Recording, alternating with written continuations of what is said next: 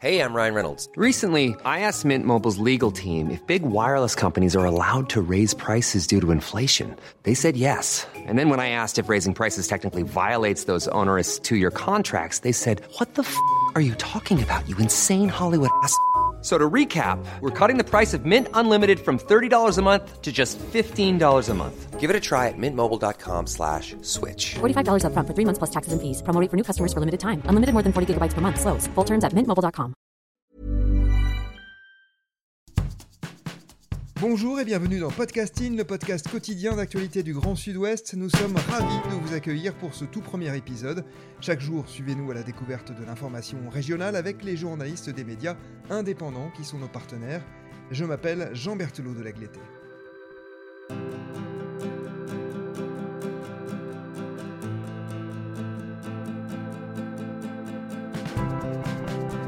Aujourd'hui, c'est la revue Far West qui est à l'honneur. Far West, c'est une revue en ligne qui entend raconter le Sud-Ouest entre journalisme et séries documentaires. Et nous nous intéressons plus particulièrement à un article qui fait écho à une exposition saluée par la critique. Elle a lieu en ce moment au Bassin des Lumières à Bordeaux. Elle est consacrée aux peintres Paul Klee et Gustave Klimt.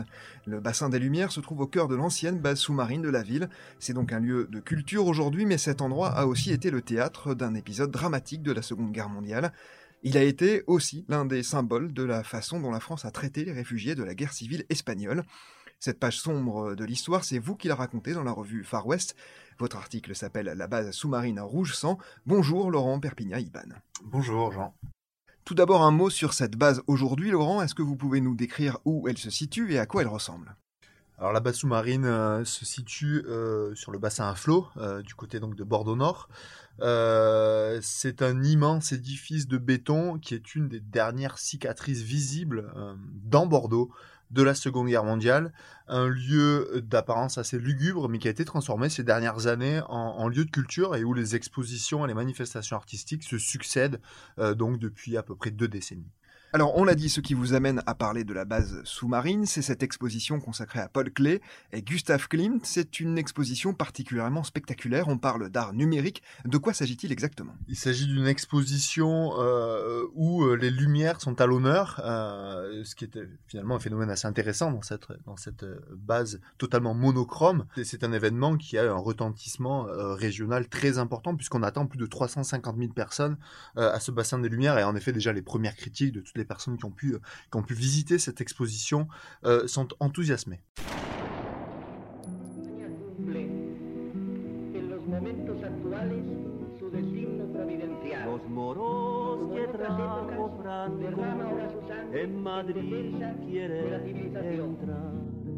Mientras quieren milicianos, los moros no pasarán Le bassin des Lumières qui accueille cette exposition se trouve, on l'a dit, dans la base sous-marine de Bordeaux, et cette base a une histoire particulièrement sombre.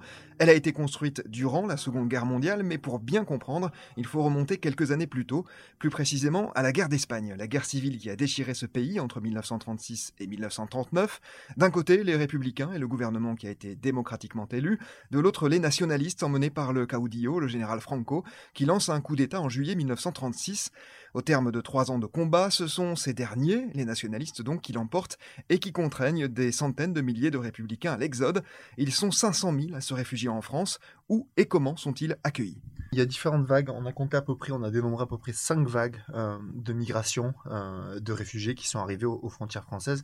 La plus connue, en effet, euh, c'est la Retirada qui se situe donc au début, en janvier, en février 1939. c'est la plus impressionnante parce que c'est la prise de la Catalogne qui était un des derniers bastions encore en main des républicains. le Pays Basque était déjà tombé depuis, depuis plusieurs mois et plusieurs années pour, pour Irun en particulier et avait amené à Bordeaux énormément de réfugiés républicains espagnols. La retirada, c'est environ c'est un demi-million de personnes, c'est 500 000 euh, républicains espagnols qui fuient euh, le régime franquiste et qui viennent se réfugier euh, en France, où ils vont être euh, parqués dans de nombreux camps aujourd'hui. Alors on peut parler effectivement du, camp d'Argelès, qui en reste le plus connu, mais c'est une époque définitivement trouble en France. voilà, les derniers gouvernements de la Troisième République, sous couvert de crise économique, ont parqué ces réfugiés qui voyaient clairement comme une menace euh, euh, pour la stabilité du pays dans des camps. Il y a à l'époque euh, déjà des assignations à résidence de ces républicains espagnols qui sont faites. Il y a un triage effectivement qui se fait également entre la partie saine et laborieuse de cette population étrangère, des camps d'internement et on parle déjà à cette époque-là de camps de concentration. D'accord, vous évoquez ce, terme de camp de concentration, c'est un terme très officiel utilisé par l'État français. Les réfugiés sont parfois aidés avec euh, beaucoup de bienveillance, mais vous l'avez dit, ils sont également et peut-être surtout largement rejetés, notamment par une extrême droite qui monte en puissance. Oui, oui, il y a les, décrets-lois d'Aladier qui vont poser le socle de l'ostracisation de ces réfugiés espagnols et de leur utilisation à dessein. C'est-à-dire que dès cette époque-là, on prévoit de les trier euh, d'interner les plus dangereux politiquement euh, et de faire travailler l'autre partie qui peut être potentiellement soumise à une activité professionnelle et euh, qui se transformera derrière en travaux forcés. les familles sont déchirées, les hommes d'un côté, les femmes de l'autre, les femmes avec les enfants. On apprendra qu'il y a beaucoup de familles qui se retrouveront plus de six années après, à la fin de la Deuxième Guerre mondiale. Tout cela explique l'état présent du moral du peuple allemand, malgré ses victoires. La France blessée a le droit de se retourner vers les autres démocraties et de leur dire J'ai des droits sur vous. Vous l'évoquez, en 1939, la Seconde Guerre mondiale éclate, les Allemands occupent la France et Bordeaux héberge très provisoirement le gouvernement de Paul Reynaud en juin 1940. La même année, les Allemands commencent à organiser leur défense sur le littoral atlantique, craignant déjà un débarquement. Il y a les bunkers, bien sûr, qui sont construits sur les plages, mais on crée aussi des bases sous-marines, notamment à La Rochelle, à Brest, à Lorient et donc à Bordeaux. Tout cela se fait dans des conditions difficiles car l'aviation alliée bombarde régulièrement ces sites. Alors le gouvernement français, désormais installé à Vichy, va proposer à l'Allemagne de mettre à contribution les républicains espagnols et particulièrement les communistes, très engagés évidemment contre le franquisme il y a quelque chose de fondamental, c'est que la flotte euh, sous-marine italienne stationne depuis déjà 1940 au bassin à flot. Euh, à partir du moment où, il y aura un certain nombre de bombardements alliés, les Allemands vont décider euh, de la sécuriser euh, et également d'envoyer une partie de, leur flotte là-bas. ça va se transformer clairement en camp retranché, en une zone extrêmement dangereuse. Certains témoignages de l'époque rapportent que le, quartier était extrêmement dangereux, la population était absolument terrorisée par les bombardements alliés, autant que par la présence des forces allemandes. C'est réellement un tournant parce que cette base sous-marine, il faut la construire. Euh, et donc on a besoin de main d'œuvre. Le récit officiel allemand à l'époque euh, va parler de, milliers de volontaires qui vont être envoyés là-bas pour, euh, pour construire cette base sous-marine. Mais ce qu'il faut savoir effectivement, c'est que les Français ne veulent pas faire ce travail et le gouvernement français ne veut pas laisser des Français s'exposer dans de telles conditions à couler du béton 24 heures sur 24. Donc on va choisir des personnes vulnérables, des personnes qui n'ont pour la société française et selon la société française à l'époque absolument aucune utilité on va parler des coloniaux d'abord, donc des prisonniers euh, algériens en particulier, euh, qui vont être envoyés aussi sur cette, pour construire cette base sous-marine. Et euh, ensuite, dans ce que les Allemands vont appeler c'est un, nouvel effort de guerre pour eux, ils vont décider d'acheminer dans chaque base sous-marine 3000 républicains espagnols. C'est un chiffre qui est décidé et qui est acté. Et donc ils vont partir des camps, notamment du camp d'Argelès et des camps qui se situent aujourd'hui dans les Pyrénées-Atlantiques. Ils vont partir par train et desservir donc les gares de Bordeaux, de La Rochelle, de Saint-Nazaire, de Brest et de Lorient. Alors à Bordeaux, ces républicains espagnols travaillent sous l'autorité d'un certain Otto Warnke, un homme euh, étonnant, controversé, qui n'est pas sans rappeler d'autres personnages de cette période, comme Joseph Joanovici, le célèbre euh, Monsieur Jo, des gens dont on ne saurait dire s'ils ont été davantage des héros ou des salauds. Parlez-nous un peu de, de cet homme, Otto Warnke il a un profil totalement atypique. Euh, déjà, il faut savoir que euh, il a été connu et reconnu euh, comme un personnage central de cette histoire-là très tardivement. et aujourd'hui, il y, a, toute une équipe d'historiens qui sont en train d'essayer de tricoter son passé, d'arriver à, créer un, fil conducteur pour expliquer qui il était vraiment. Alors, cet Otto Warnke, c'est un hispano-germanique, donc à l'époque il devait certainement pas y en avoir énormément, euh, qui a combattu avec les républicains, avec la CNT plus exactement, la Confédération nationale du travail, sur le front d'Aragon. Il s'est réfugié en France, euh, donc euh, à la fin des années 30, avec l'ensemble des républicains espagnols qui étaient, qui étaient dans les camps. Lui aussi était dans un camp, euh, mais il a très vite servi de traducteur euh, pour, euh, pour les Français déjà, pour commencer. Euh, et puis ensuite, il a été, euh, il a été plébiscité pour devenir euh, un membre relais. De TOT, donc qui était l'industrie de génie civil allemande qui a permis de construire un certain nombre d'édifices et notamment euh, les bases sous-marines. Donc ce personnage-là est devenu très vite central. Il servait d'abord de traducteur entre les Allemands et les républicains espagnols, puis ensuite il a servi de recruteur. À tel point qu'il a pris des responsabilités au sein de l'organisation TOT, ce qui l'a amené à gérer la caserne Niel. La caserne Niel, donc, c'est aujourd'hui l'actuel Darwin.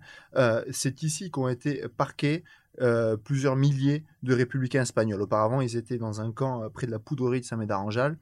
Euh, C'était très loin de la base sous-marine, donc ils ont été envoyés ensuite dans les baraquements de la caserne Niel. Et cette caserne Niel a été sous le contrôle direct d'Otto Warnke. Il paraît, les témoignages disent que les conditions de vie à la caserne Niel pour les républicains espagnols étaient largement meilleures que dans les autres camps. Attention, on parle quand même de travaux forcés, donc euh, quand on parcoulait du béton euh, 24 heures sur 24, euh, la vie euh, n'est certainement pas facile évidemment, mais eu égard aux, conditions de travail des autres euh, républicains espagnols et notamment dans, la construction des autres bases sous-marines, euh, il y a quand même une différence notoire. Et cette différence, elle est matérialisée justement par le caractère assez ambigu de ce personnage qui est d'abord un résistant, qui est d'abord un républicain, puis qui finit par travailler pour l'ennemi et qui a un rôle assez, assez, assez étrange parce que en, en 1942, il y a plus d'un millier de républicains espagnols qui s'évadent de la caserne Niel. Euh, les spécialistes, les historiens disent que c'est totalement inimaginable que ces évasions à si grande échelle se soient réalisées sans la complicité euh, de ce Otto Warnke.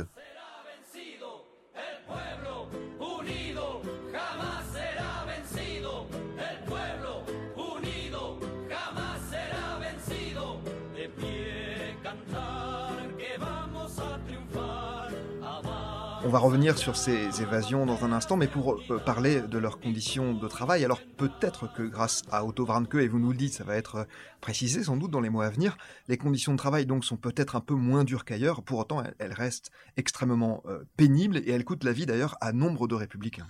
À cette époque, les républicains espagnols partent tous les matins en bateau. Il y a un bateau qui stationne devant Darwin, l'actuel Darwin, devant donc la caserne Niel et qui les emmène jusqu'au bassin à flot où euh, ils travaillent entre 11 et 12 heures d'affilée à couler du béton. Il y a des équipes qui se relaient euh, jour et nuit euh, pour essayer de faire avancer ces travaux le plus rapidement possible.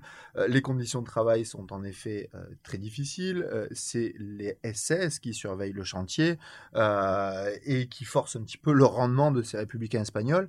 C'est très difficile d'avoir des chiffres parce que, parce que les Allemands ont fait en sorte, à la fin de la guerre, de, tout effacer, d'effacer cette partie-là de l'histoire. Les Français, puisque cette base sous-marine et le travail des républicains espagnols portent aussi euh, le tampon, le marque, le, la marque, le sceau de la collaboration. Les Français n'ont pas fait beaucoup d'efforts non plus euh, pour rendre cette histoire publique. On parle aujourd'hui d'à peu près 70 personnes, qui, 70 républicains espagnols qui seraient morts dans ce chantier. Certainement que certains ont été euh, emmurés et ils sont encore au sein de l'édifice. Maintenant, les historiens n'ont pas pu euh, recueillir de traces tangibles euh, de ça, même si en effet c'est une supposition euh, sur laquelle tout le monde s'accorde à peu près. En tout cas, il s'agirait en effet de 74 personnes qui seraient, qui seraient mortes dans la construction. Vous évoquiez leur évasion, euh, l'évasion d'un millier d'entre eux. Dans quelles conditions se sont-ils échappés et est-ce qu'ils sont parvenus à ne pas être repris? Une partie importante a, a, a réussi à, à, échapper aux griffes hein, de l'occupant.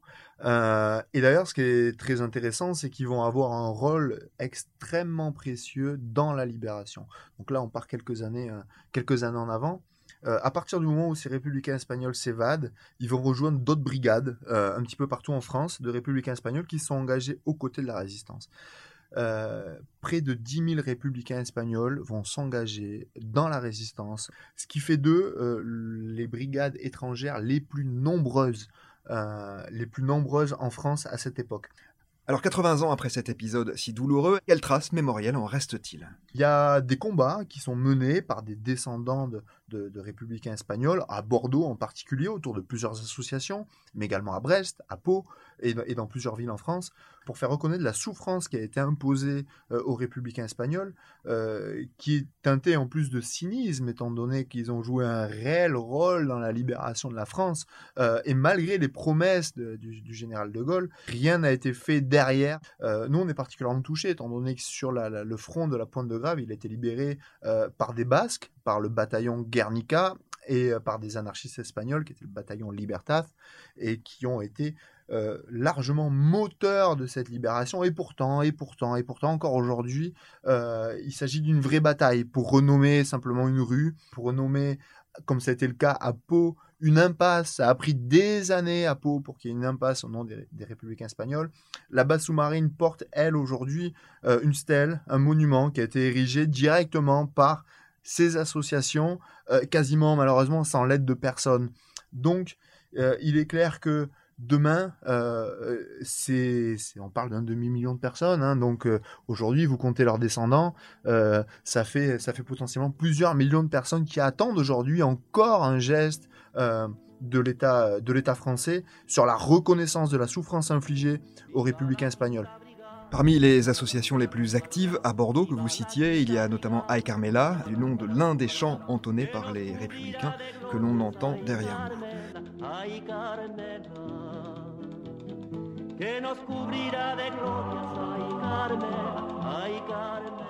Merci Laurent Perpignan-Iban d'avoir été avec nous. Je rappelle que votre article La base sous-marine rouge sang est à retrouver sur le site de la revue Far West. C'est la fin de cet épisode de podcasting. Merci à Anne-Charlotte Delange, Ludivine Lagneps, Mathilde Leuil et Marion Ruot qui m'ont aidé à le préparer, ainsi qu'à Gabriel Taïeb qui l'a réalisé. Podcasting, c'est le podcast quotidien d'actualité du Grand Sud-Ouest. Retrouvez-nous chaque jour à 16h30 sur notre site et sur nos réseaux sociaux, ainsi que sur ceux des médias indépendants de la région qui sont nos partenaires. Retrouvez-nous aussi sur toutes les plateformes d'écoute, dont Deezer, Apple Podcasts, Google Podcasts ou Spotify.